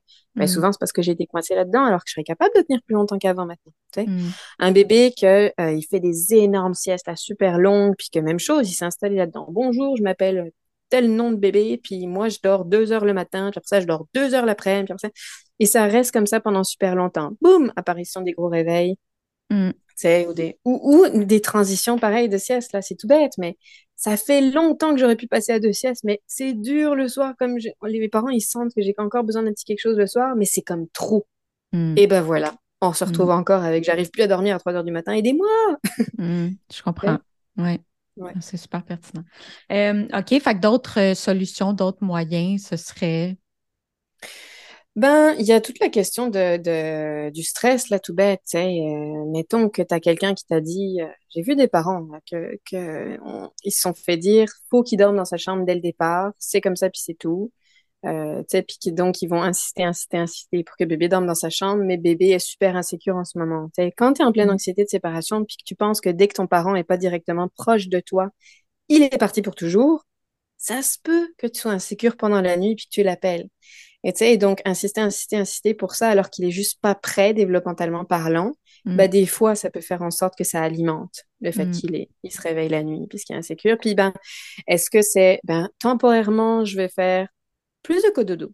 Mm. Temporairement, je vais rester avec lui juste un petit moment pendant la nuit, je vais me coucher dans sa chambre. Est-ce que, est-ce qu'il a assez de contact avec moi la journée? Est-ce que, euh, est-ce qu'on s'est manqué? Il revient de la garderie à 5 heures, on se dépêche de faire le souper, on a toute notre routine, nos tâches à faire le soir, puis à 7 heures, il est déjà couché, on n'a même pas eu le temps de se voir. Ça se peut qu'il ait Mm. envie de nous retrouver Le pendant la nuit réservoir d'affection. Ben oui, donc il y, a- il y a plein de raisons qui font que le sommeil peut être difficile, tu vois. Mm. Et quand c'est difficile depuis très longtemps, puis que c'est vraiment très difficile, on peut se poser franchement des questions s'il n'y a pas des perturbateurs. Quand c'est Mhm. temporaire, mais que c'est très très dur, ben il y a des façons de trouver comment survivre plus, tu sais. À la régression de neuf mois, justement, tu sais, euh, ça c'est temporaire quand même, il faut le dire, là, mais qu'est-ce qu'on, comment qu'on peut accompagner un enfant euh, qui a une régression de sommeil à la régression de neuf mois? À cause de Ben, en l'angoisse fait, de séparation? là? Ben ouais, ben, tu sais, c'est de comprendre déjà que c'est pas de sa faute. Mhm. Premièrement, c'est développemental. Lui, il sait pas que tu vas revenir quand tu t'en vas ou quand t'es pas là. Il Mm. pense que tu es parti pour toujours. C'est complètement insécurisant étant donné que tu es le seul moyen qu'il puisse survivre. C'est Mm. pas juste un moyen d'être réconforté, là. Tu es aussi sa survie. Ça, le fait que souvent ils sont dans des apprentissages aussi, tu sais, je rampe, j'apprends à me mettre debout, Oui, oui, c'est j'apprends, je babille, je fais des, je commence à Mm. dire maman, des trucs comme ça. Bon, bref. Mm. Tout ça, ça peut les insécuriser un petit peu plus. Le passage à deux siestes, des fois, qui prend du temps, tous ces trucs-là. Donc, tu sais, dans tous les cas, il se passe plein de trucs entre 8, 9, 10 mois, là, vers ces âges-là. C'est jamais de la faute du bébé, c'est pas plus de la faute du parent, mais comment on fait pour que ce soit facilité? Étant donné que ton bébé, il sait, il pense que tu vas partir pour toujours, tout ce que tu peux faire pour lui montrer que tu es là, ben ça marche. C'est pas obligé d'être pour le sommeil aussi. Ça peut être en journée, tu sais, si tu t'en vas aux toilettes, tu as le droit d'aller faire pipi. Mais Peut-être que tu peux lui parler en même temps, peut-être que tu peux, tu sais, il y a Mm. plein de choses là euh, qu'on peut faire, c'est de favoriser si bébé il a plus besoin d'aide pour s'endormir qu'avant, par exemple, que Mm. tu sens qu'à partir de 3 heures du matin, il était dans sa chambre tout le reste de la nuit, mais à partir de de 3 heures, c'est critique, il a presque plus besoin de dormir, il a bientôt fini sa nuit. Ça se peut que là, il ait besoin d'être proche de toi à cette heure-là, tu sais. Mm. Puis dans ce temps-là, Euh, c'est bien de rester calme. J'imagine, tu tu vas pas, co- tu vas pas commencer à jouer avec lui. là. Il faut qu'il comprenne que c'est la nuit, mais Ouais. c'est ça. Ouais. Alors, c'est sûr que c'est, sûr que à 3 heures du matin, c'est pas le moment où on a le plus de patience, hein. Mhm. On s'entend, Mm. nous, Mm. on a envie de dormir, hein. Mm. Surtout qu'on a eu des réveils derrière nous de, dans, souvent, là. Donc, c'est pas là qu'on est le plus calme, mais dans tous les cas, si c'est une question de rythme et puis que ton bébé, il a fini de dormir à cette heure-là, tellement il avait trop dormi la veille, par exemple, tu peux aller jouer avec lui, tu peux rester calme, tu peux faire n'importe quoi, ça change rien au fait, au fait que son corps est pas prêt à dormir. Mm. Donc, le plus possible, garder un environnement calme. Mais c'est ça, tu vas Euh, pas jouer avec jusqu'à temps qu'il s'épuise pour qu'il dorme. Tu essaies Ben de non, parce que le sinon, laisser dans son lit, là. Ben, ben, en tout cas, tu, tu, tu, tu- fais ce qu'il faut pour essayer de le garder calme. Ça peut être dans les bras, ça peut être Ah contre oui, toi, oui. ça peut Mm. être il est à côté de toi, mais il fait ses choses, puis ben toi t'attends. Ça peut être, tu euh, tu peux, tu, peux le re- lui redonner du lait, tu peux faire plein de trucs. Mais quand tu vois que c'est juste long, peu importe ce que tu fais, c'est que c'est souvent parce que c'est pas une question d'intervention, c'est que c'est le rythme qu'il faut adresser pour que ce long réveil-là, il s'en aille. Mm. Mm. Pour les bébés qui sont allaités, comme euh, Laurier, puis comme plusieurs autres bébés, euh, comment qu'on fait pour, j'aimerais ça que la nuit, ben là, c'est sûr que s'il y a, il a bien soif parce qu'il dort la bouche ouverte, tu sais, je comprends qu'il ait- que j'ai besoin d'allaiter la nuit, là. Mais sinon, comment qu'on fait pour arrêter l'allaitement en douceur la nuit? C'est un gros sujet. Déjà, tu sais, c'est de regarder tout ce qui peut faire en sorte qu'il y a plein de réveils. Mettons que euh, il y aurait moins de réveils si euh, il dormait moins la journée. C'est tout bête. Ben, tu vas juste avoir moins d'allaitement la nuit tout court. Puis pourtant, t'as Mhm. rien fait pour ça. Ça, c'est tout bête, mais ça peut enlever des boires de nuit. C'est sûr qu'il a ses besoins nutritionnels qui sont comblés en journée. Puis des fois, c'est compliqué quand les bébés sont occupés puis qu'ils sont super curieux en ce moment. Donc, sais, ça, c'est de, de regarder ça puis de faire son possible pour qu'il y en ait la journée. Des fois, c'est que, regarde, j'en ai marre, j'ai plus envie que ce soit des boires tout le temps. J'aimerais bien, par exemple, que ce soit mon ou ma partenaire qui intervienne à ma place. Ou j'aimerais bien de temps en temps le réconforter différemment. Tu as le droit, tu sais, tant que ses besoins nutritionnels sont comblés. Ben là, c'est d'y aller en douceur. C'est on peut s'aider. Je donne deux, trois petites astuces. Là, j'ai un webinaire complet là-dessus parce que justement, il y a plein de choses à dire. Là, je pas tout te- te- te- mais des astuces comme ça qui peuvent aider, c'est que d'abord, on peut, on peut s'aider de la pression du sommeil. Quand tu as plus besoin de dormir, c'est-à-dire en première partie de nuit, c'est plus facile pour les parents de faire un changement à, ce- à ce moment-là qu'à 4 heures du matin quand tu as presque fini ta nuit. Mm. Sinon, ça se peut que ce bébé se réveille complètement, tu sais, que, en tout cas. Donc, ça peut être juste le premier boire, par exemple. Tu essayes ça. Alors, il y a plusieurs façons. Il y en a qui vont diminuer la quantité de lait dans le biberon au fur et à mesure que les jours passent. Il y en a qui vont diminuer la, la durée de l'allaitement, tu sais, quelques minutes, puis je vais réconforter. Je vais continuer à réconforter mon bébé différemment après. Il y en a qui font juste pas offrir le boire, puis réconforter bébé différemment, puis accueillir les émotions qui vont avec. Parce que ça se peut que bébé soit pas Ah d'accord. oui, exact. Oui, j'ai Mais- essayé de mais- faire ça, de lui donner sa suce à la place. euh, ça passe pas. En tout cas, t'es pas obligé de, t'es pas obligé de te forcer à faire ça toute la nuit, là, puis que Mm. tout le monde ait une nuit blanche. Tu peux faire ça juste au premier réveil, puis la- le reste dans la nuit, faire comme d'habitude pour sécuriser tout le monde, puis tout le monde s'assure du sommeil. Puis au bout d'un moment, ben, bébé, il lâche prise, puis comme il y en a plus de premier boire, puis là, tu passes au deuxième boire, si jamais tu as besoin de le faire pour le deuxième, tu sais. Mm. Donc, c'est sûr que tous les bébés qui sont vraiment perturbés physiquement, hein, un bébé qui manque de fer, par exemple, qui va tout le temps se réveiller, il a vraiment besoin d'un paquet d'aide pour, pour l'aider à se rendormir. Ça se peut que lui, il ait plus d'émo- d'émotions, puis que ce soit vraiment plus difficile à faire. Mais tu sais, Mm. donc, c'est encore une fois, c'est pas le sevrage qu'il faut faire, puis qui va enlever les réveils à ce moment-là, c'est de comprendre pourquoi il se réveille à ce point, Ouais. pour qu'il y ait moins de réveils. Puis après ça, ben, ça va être plus facile d'entamer un sevrage pour faciliter le, l'acceptation de bébé aussi, qui sera déjà, lui, dans de meilleures conditions. Là. Donc, il y a plein, plein de choses à comprendre au niveau de la diminution des boires puis du sevrage. pour ça que j'ai un truc complet là-dessus. Ben oui, c'est intéressant, je ne euh, savais pas. Je vais aller regarder ça avec plaisir. Est-ce qu'il y a un lien entre l'allaitement, le dos et les réveils nocturnes? Puis là, je m'explique. Ça fait quelques mamans qui me conseillent d'arrêter potentiellement le dos parce que Laurier se réveille plusieurs fois par nuit, euh, parce que potentiellement, il sent l'odeur du lait, puis euh, c'est ce qui ferait en sorte qu'il se réveillerait, là, qui est comme, ah, maman est là, ok, je me réveille, puis comme, ah, j'ai envie de lait, tu sais. Y a-t-il un lien là-dedans ou il n'y en a pas? Euh, il y en a un jusqu'à un certain point. Il y a plein de choses à dire là sur ta question, mais premièrement, quand on a besoin de dormir, on dort déjà. Mm. D'accord? Même si maman est à côté et que ça sent lait, en début de nuit, quand tu commences ta nuit et que tu as besoin de dormir beaucoup, c'est là où tu as le plus besoin de recharger ta batterie, tu as tendance à dormir quand même facilement. Là, si tu te réveilles aux 30 minutes parce que euh, tu travailles aux 30 minutes, c'est certainement pas parce qu'il y a du lait à côté, par exemple. Ouais, non, mm-hmm. je comprends. Donc après, c'est certain que euh, le lait, d'une part, le lait maternel, il se digère plus vite que euh, la formule, le lait maternisé. Mm-hmm. Donc, les bébés ont tendance à se réveiller un petit peu plus fréquemment parce qu'ils ont besoin de, de, boire plus pour pouvoir combler leurs besoins nutritionnels. Que mm. s'ils prenaient la formule, ils peuvent faire des stretches peut-être plus longs. Ça peut dire qu'il y aura moins de réveil, mais peut-être qu'ils vont faire des stretches plus longs sans boire, par contre. Donc, et puis l'autre chose, c'est que aussi à garder en tête, c'est qu'on met toujours toute la faute sur l'allaitement puis le cododo, mais souvent le fait est qu'il y a un réveil pour une raison en particulier et que quand bébé se réveille, il y a quelque chose qui le réconforte et si c'est la maternelle, c'est la maternelle. La question, c'est pourquoi il s'est réveillé. Hmm. Et c'est pas nécessairement le lait qui a créé le réveil. Il y a plein de bébés qui se réveillent, par exemple, je sais pas, moi, toujours en fin de nuit, à 4 heures du matin, ils ont fini de dormir, mettons. Ils vont demander du lait parce qu'ils ont vraiment du mal à se rendormir parce qu'ils ont plus besoin de dormir beaucoup. Et c'est une question de rythme. Le réveil, il est là pour une question de rythme. On va hmm. mettre la faute sur l'allaitement, par exemple. Mais non, s'il si, il il a plus assez de besoin de dormir et que c'est nouveau qui se lève à 4 heures du matin, c'est pas de la faute du lait, par exemple. Tu vois? Mm-hmm. Donc, euh, tu sais, c'est pas le lait qui crée le réveil habituellement. OK. C'est pas parce qu'il sent le lait. Que je dis ça aux parents. C'est bien rare. Parfait. Quand tu te réveilles, si tu sens le lait et que tu avais soif ou que c'est ça qui te réconforte, n'oublions pas que l'allaitement, ça libère des endorphines. C'est pas pour rien que tout le monde l'utilise en pouvoir magique. Ça détend tout le monde, autant la maman que le bébé. Mm-hmm quand tu te réveilles pour quelconque raison, si tu sens le lait à côté et que c'est ça qui te réconforte, c'est sûr que tu vas le demander parce que toi, tu mm. fais preuve de bon sens. Et mm. puis là, ben, la maman, elle aime ça ou elle en a marre ou elle a besoin de faire différemment. Puis là, elle a le droit de faire différemment pareil. Mais mm-hmm. c'est bien rare que ce soit le lait qui crée le réveil. OK. Parfait. Parce que c'est ça, on me disait, ah, mais quand c'est papa, mettons, qui dort avec bébé, tu sais, il va pas, il va se réveiller, mais tu sais, il se rendort comme instantanément ou presque, tu sais. Mais, ça, c'est aussi des histoires d'attachement, là. C'est pas juste la faute de, de, l'allaitement. Encore une fois, on met toute la faute tout le temps sur l'allaitement, là. Mais les mamans, tu sais, mettons, là, ton petit bébé, toi, tu étais mm. sa maison, littéralement, pendant neuf mois. Oui, oui, hein. c'est bon de se le rappeler, c'est sûr. Donc, c'est pas bizarre, là, dans les couples de deux mamans, euh, je sais plus si je l'ai dit euh, non. précédemment, non?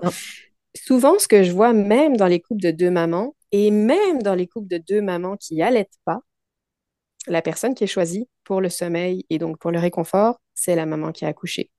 Ah ouais, hein, c'est intéressant, ça, c'est mhm. beau.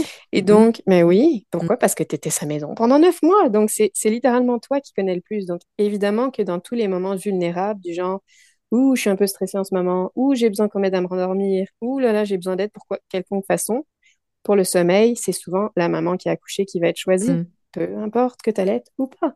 Et donc, mhm. les autres personnes, ça ne veut pas dire que le lien d'attachement est moins fort, c'est juste qu'il est différent. Et donc, les, bébés, souvent, vont... Soit ils, vont rejeter la personne, on voit souvent ça, là, moi je veux maman qui a accouché, dans un couple de maman, papa par exemple, je veux maman, je veux maman, je veux maman, non, je veux pas papa, puis là ils rejettent papa, puis c'est la crise complète. Mhm. Ou alors c'est le contraire, puis c'est comme, ok, je dis rien, c'est papa, ça m'intéressait pas tant, là, je préférais maman, je vais juste me rendormir, puis je dis rien. Ok, je comprends, ouais. Ça ne veut pas dire qu'il y en a un qui, aurait, qui a mieux fait que l'autre au niveau du rendormissement. C'est pas parce que maman allait. Tu vois, mm-hmm. on, le voit là. Puis souvent, avec la formule, c'est, en tout cas, souvent, c'est la même chose, pareil. Mm-hmm. Puis tu fais bien de le mentionner aussi par rapport à, la formule que, parce ça aussi, on me l'a conseillé, ah, donne-lui un biberon de formule, il va faire des meilleures nuits. Puis je comprends le principe, Mais c'est parce que, on oublie de mentionner que c'est parce que c'est juste plus long à digérer, puis que c'est pour ça peut-être qu'il va faire des plus longs stretches la nuit. Puis est-ce que c'est une bonne solution? Je sais pas, tu sais, je ben, dire, c'est absolument pas garanti. En tout cas, tu savais le nombre de Mm. gens qui me contactent parce qu'ils se sont mis à donner de la formule, puis en fait, ça rend bébé inconfortable ou ça le stresse parce que c'est pas ça. ça qu'il voulait, donc il se réveille plus à Mm. cause de ça, alors que c'était censé être la solution magique. Mhm. Pas toujours. Non, c'est ça. Surtout si le réveil est là pour une autre raison, mais attends, j'ai pas assez besoin de dormir à cause de mon rythme de jour, par exemple. Ouais. Euh, comment passer de bébé qui s'endort au sein ou au biberon là, à un endormissement plus autonome? As-tu des trucs? Alors, je sais pas qu'est-ce que ça veut dire autonome parce que je considère qu'un bébé n'est pas autonome. Si ça veut dire plus le sein, oui, il y a Plus des le trucs. sein. Ben, mettons plus le sein, puis peut-être plus dans les bras non plus, qu'on aimerait ça le déposer dans son lit, là.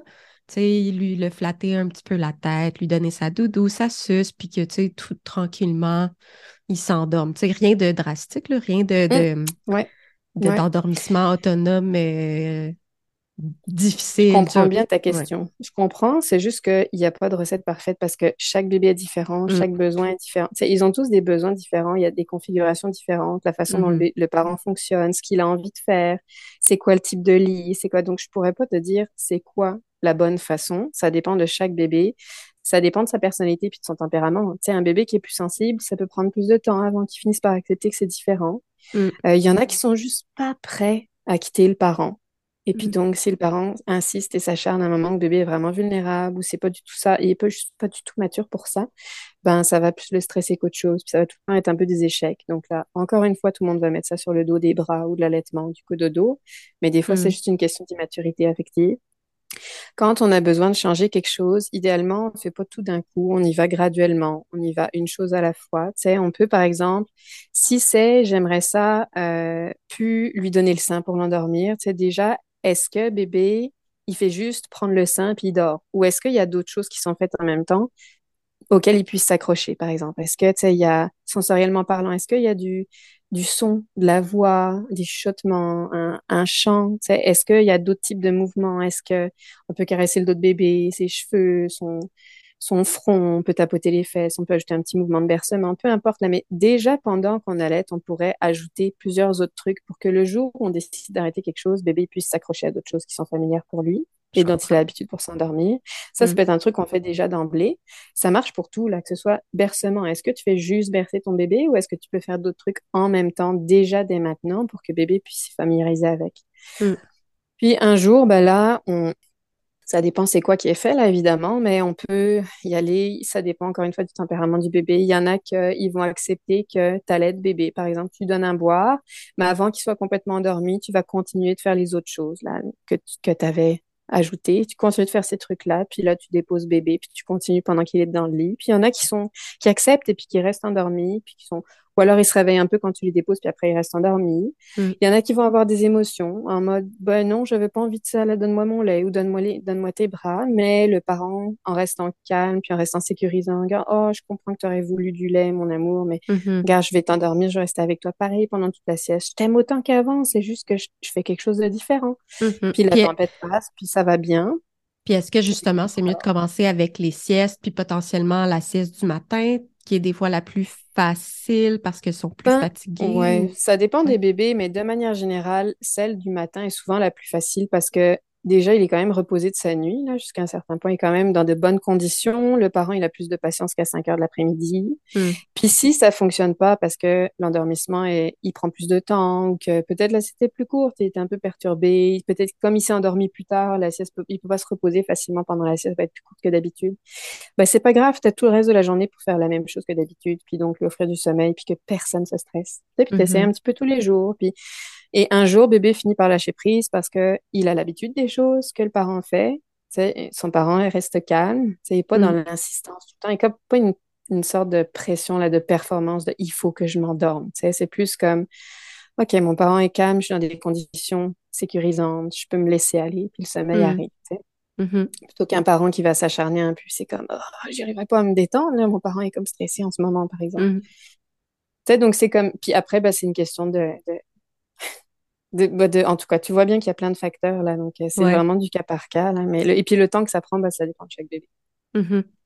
Est-ce que c'est mieux d'introduire, mettons, plusieurs façons d'endormir bébé dès un jeune âge, mettons, donc dans le, autant l'habituer des fois à dormir dans tes bras, autant l'habituer à allaiter, coucher dans ton lit, mettons, puis qui s'endort au sein, puis ou que tu l'allaites coucher, puis après ça, il se déprend du sein, puis il s'endort un peu par lui-même avec toi à côté de lui.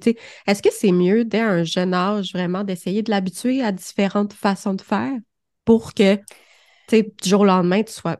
n'essayes pas de, changer complètement la.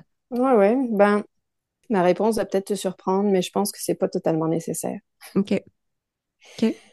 Parce qu'il y a plein de gens qui nous font peur, du genre euh, attention, fais pas tel truc parce que sinon tu vas rester coincé avec ça tout le temps. Tu sais. Mm-hmm.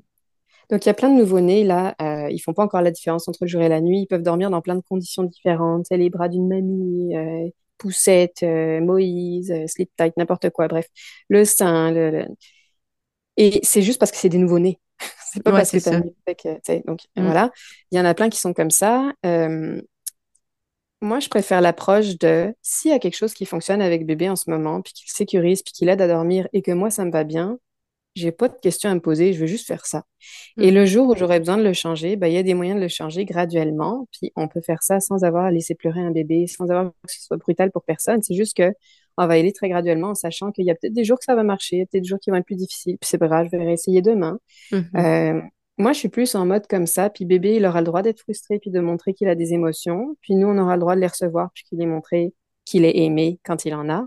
Mm sais, comme y aller avec le plus de honnêteté pour tout le monde, c'est-à-dire, OK, c'est ça dont tu as besoin, puis c'est ça qui me plaît en ce moment. Je vais pas commencer à avoir peur de qu'est-ce qui pourrait se passer dans six mois si je reste coincée alors que ça me tente plus. Hmm. Je vais juste faire ce qui fonctionne parce que je sais que le jour où j'aurai besoin de le changer, je vais pouvoir le faire pareil.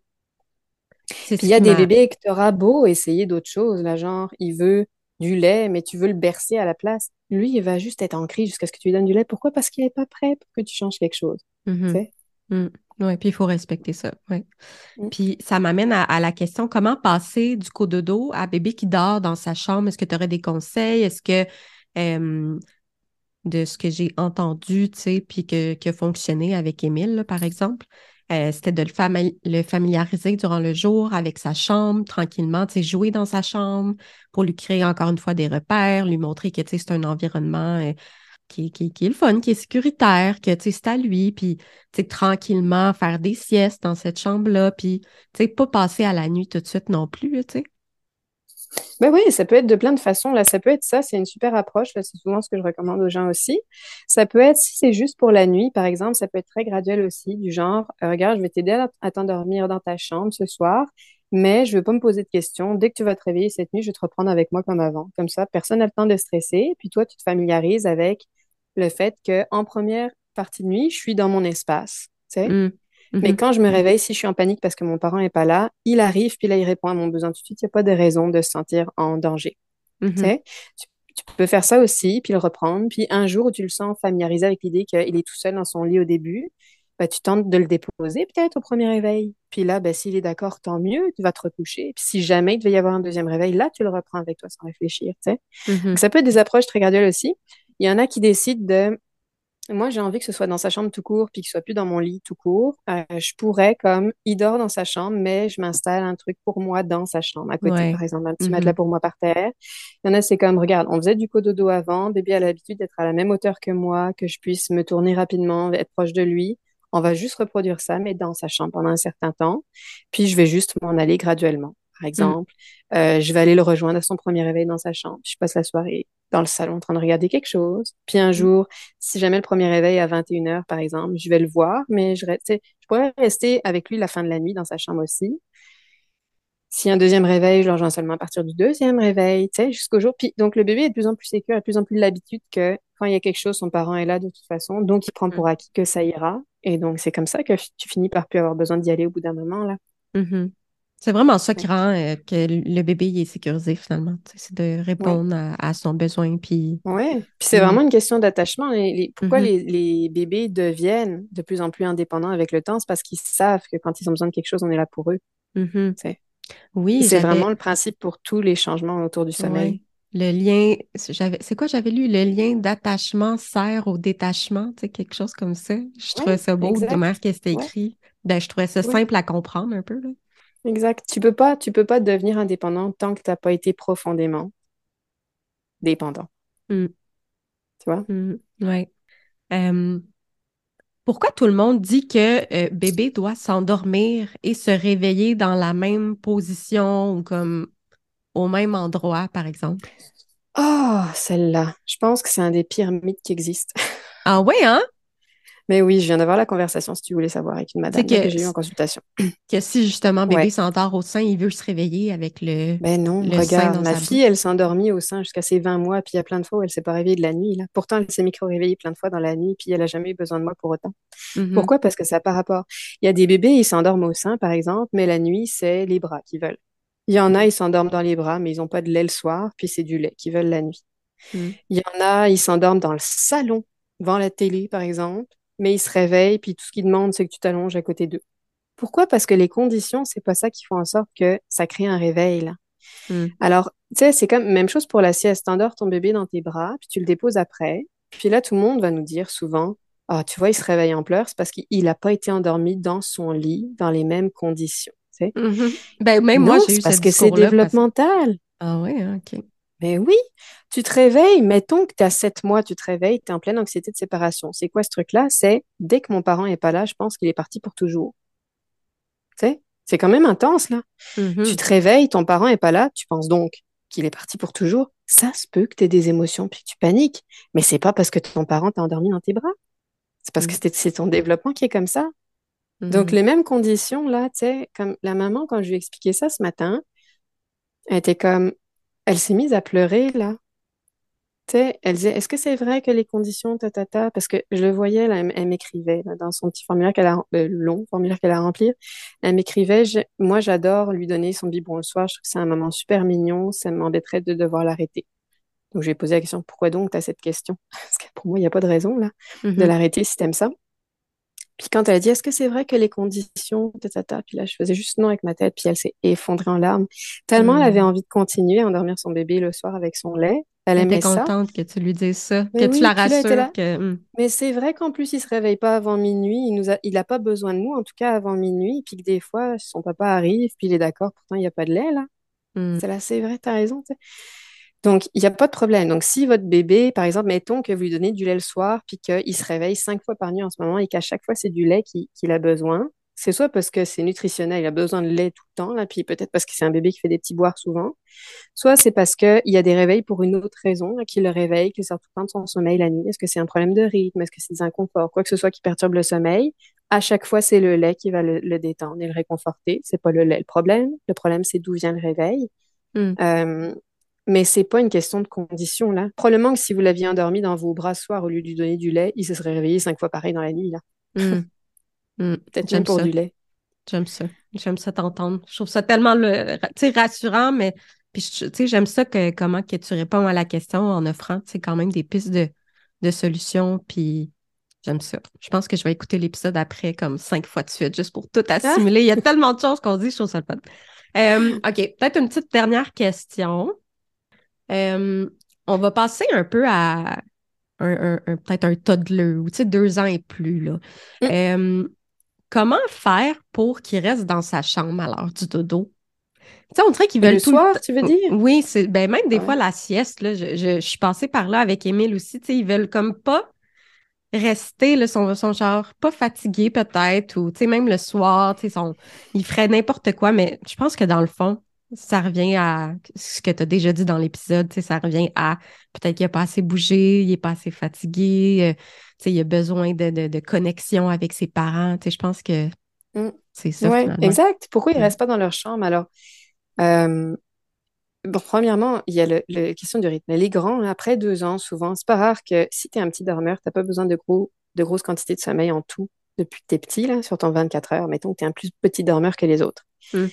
Dès que la sieste va être trop longue ou finir trop tard, ça se peut que tu sois plus fatigué le soir. Ah oui, vraiment. Mais nous, c'est pour Mm. ça, maintenant, on a vraiment un horaire. là. Le matin, on veut qu'il se réveille à telle heure. son, son dodo, c'est à telle heure, puis, tu sais, on veut pas que ça dépasse une autre heure, tu sais, on est vrai, on Parce qu'on pas n'a pas le choix, Ben non, particulièrement avec les petits dormeurs. Donc, tout le monde Mm. va nous dire, oh là là, on réveille jamais un enfant qui dort, mais nos petits dormeurs, s'ils n'ont pas besoin de beaucoup de sommeil, ils vont tout le temps être affectés. Dès qu'ils dorment trop la journée ou qu'ils sont plus assez réveillés, c'est tout le Mhm. temps la nuit qui va prendre. Ou le coucher ça- du soir. Donc, Puis ça, c'est-tu aussi les, les, les bébés comme de, de cinq mois? euh, Est-ce qu'on peut Mais les aussi bébés, en général, si tu es un petit dormeur, si, si tu as, si t'as trop de sommeil en journée ou que tu t'installes là-dedans, tu fais tout le temps des siestes de deux heures parce que c'est confortable sur maman, mettons, mais que tu dors plus la nuit à cause de ça, là, c'est des raisons pertinentes pour changer des choses, puis peut-être Mhm. à réveiller le bébé un peu plus tôt de sa sieste, par exemple. Jusqu'à... Mhm. Donc, on n'est pas en train de retirer du sommeil à notre enfant ou d'abîmer son développement. C'est juste qu'il va se, déplace. dé- il va se répartir ailleurs sur les ça. 24 heures, à des heures qui Mhm. sont plus agréables pour nous. Exact. Donc, et son développement, il va se faire pareil à des autres heures, par contre. Donc, il n'y aura rien de grave là du tout. Par contre, c'est sûr, quand on le réveille, ça se peut qu'il soit ronchon un petit peu plus, puis qu'il est un peu Mhm. plus irritable après. Il y a personne qui aime, se, aime se, se faire réveiller. Mhm. Mais il y, a des, il y a des transitions comme ça, par exemple, tu es en train de laisser tomber une sieste, mais c'est comme dur et tout, ou alors la sieste finit trop tard, puis tu n'arrives plus à te coucher le soir, ben peut-être que ce serait pertinent qu'elle soit juste un petit peu plus courte, mais qu'elle soit encore là. Mhm. Tu vas réveiller bébé, par exemple, qu'elle dépasse, je sais pas moi, 30 minutes, mettons, Ouais, en fin d'après-midi, puis qu'il se couche Mhm. pas à 22 heures à cause de ça, tu comprends? Ouais. Donc, en tout cas, le coucher du soir qui est long avec nos grands, ça peut être, tu sais, ils, vi- ils vivent tellement de choses. Là, on dirait qu'on parle beaucoup des bébés parce que c'est, tu sais, on, on débute, on commence, on a des tonnes de questionnements, tout le monde nous bombarde avec leurs petits avis, puis les Mhm. experts qui nous donnent leur avis surtout aussi. C'est normal qu'on parle tout le temps des bébés, mais les grands, là, ils vivent énormément de choses. Tu sais, il y a des peurs qui arrivent, là, y a des, ils sont insécures, ils- leurs habiletés sociales explosent, ils apprennent à s'affirmer, euh, ils commencent à avoir peur du noir, ils font des cauchemars, ils font pas encore la réalité entre la, la- ils font pas encore la différence entre la réalité puis la fiction. Donc, ils pensent vraiment que les monstres, c'est vrai, là, par exemple. Mhm. Donc, tu sais, toutes ces insécurités là de euh, j'ai peur de me séparer de mon parent, je l'ai pas vu de la journée, j'arrive, faut déjà que je me couche à 19h, j'ai pas envie de me séparer de mon parent. Mm. Mais tant que je suis pas assez fatiguée dans la vie parce que la sieste a fini trop tard ou qu'elle a été trop longue, c'est sûr que je vais faire traîner ça le soir, Mhm. puis que je vais insister pour plus de livres, puis que je vais tout le temps demander plus d'eau, puis que je vais réappeler Mm. mon parent. Puis si le parent, par exemple, dans ces conditions où, où l'enfant est insécure, continue de toujours forcer pour être plus loin, c'est-à-dire non, tu restes dans ton lit, puis moi, je m'en vais au salon, puis l'enfant, il rappelle, il rappelle, il rappelle, il rappelle, ben, idéalement, tu réponds à son besoin, puis tu restes sur place jusqu'à ce qu'il s'endorme à ce moment-là. Puis tout le monde va vivre ça comme des sortes d'échecs, mais non, c'est juste qu'il y a un besoin temporaire qui est plus important en termes de, de connexion, on va dire, parce Mhm. qu'il est plus insécure, tu sais. Si par contre c'est de la faute de la sieste, ben, faut faire quelque chose avec la sieste. Mhm. Puis et en fait, c'est ça, les enfants, jusqu'à quel âge doivent faire une sieste? Tu sais, moi, on m'a même conseillé, là, parce qu'il y a presque trois ans, euh, que peut-être juste d'enlever la sieste complètement, tu sais. Puis je suis comme, Mais moi, j'ai ben, vu des enfants qui arrêtaient la sieste à deux ans, là, pour tout te dire. Des vrais petits dormeurs, là? Ah ouais, hein? Ouais, deux ans, deux ans et demi, j'en vois. J'en vois Mais comment deux que, ans et demi. mais comment tu sais que c'est le temps d'arrêter d'enlever la sieste versus c'est peut-être juste une petite pause parce que justement, euh, il y, a- y besoin de connexion, il y a Ben, besoin quand de ça dure longtemps, puis que c'est pas juste le coucher du soir qui prend du temps. Mettons, il se lève de plus en plus tôt le matin. Il n'y a plus besoin de dormir à 4 heures du matin alors qu'avant, il se rendait jusqu'à 5h30, tu sais. Ou Mm. alors, apparition de gros réveils à 2 heures du matin, je, suis réveillée pendant deux heures, puis, j'appelle mon parent et tout. Euh, une deuxième partie de nuit super difficile, euh, coucher du, du soir très tard, que tu sens, tu sens pas juste qu'il est insécure puis que tu lui as manqué pendant la journée, tu sais. Vraiment comme j'arrive plus à rester endormie la nuit aussi. Mm. Ça, c'est des indicateurs que peut-être la sieste est devenue trop longue. Puis là, il y a plusieurs façons de voir. On n'est pas obligé de d'un coup la retirer. On pourrait juste essayer de la réduire un petit peu en durée, tu sais. Mhm. Si elle dure tout le temps deux heures, qu'est-ce qui se passerait si elle durait juste 1h45 pendant quelques jours, tu sais? Mhm. Est-ce que des fois, il suffit de pas grand-chose là pour parce que c'est 15 minutes de sommeil en moins puis 15 minutes d'éveil en plus. Ça peut faire une belle différence sur la nuit, tu sais. Oh, ça change rien. Est-ce que est-ce qu'une heure et demie de sieste, ça fait des mois que tu fais une sieste de deux heures tout le temps, alors que tes besoins de sommeil ils diminuent puis que tes capacités d'éveil elles augmentent?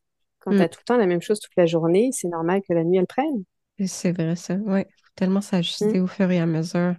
Donc il y en a qui vont avoir besoin d'une petite sieste de une heure et demie pendant plusieurs mois.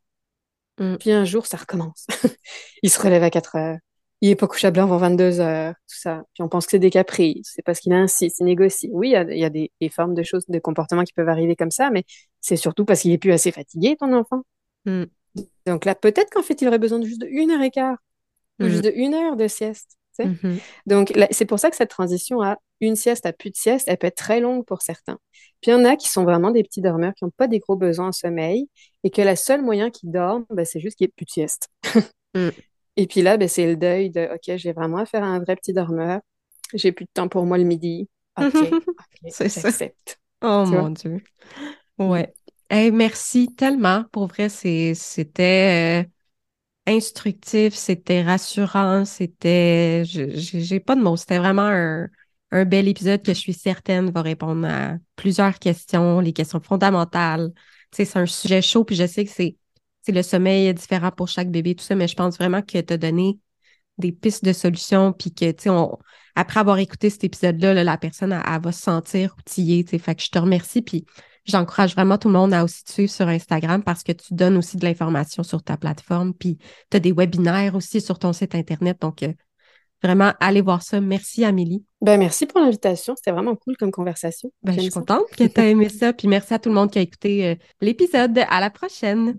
Merci tout le monde.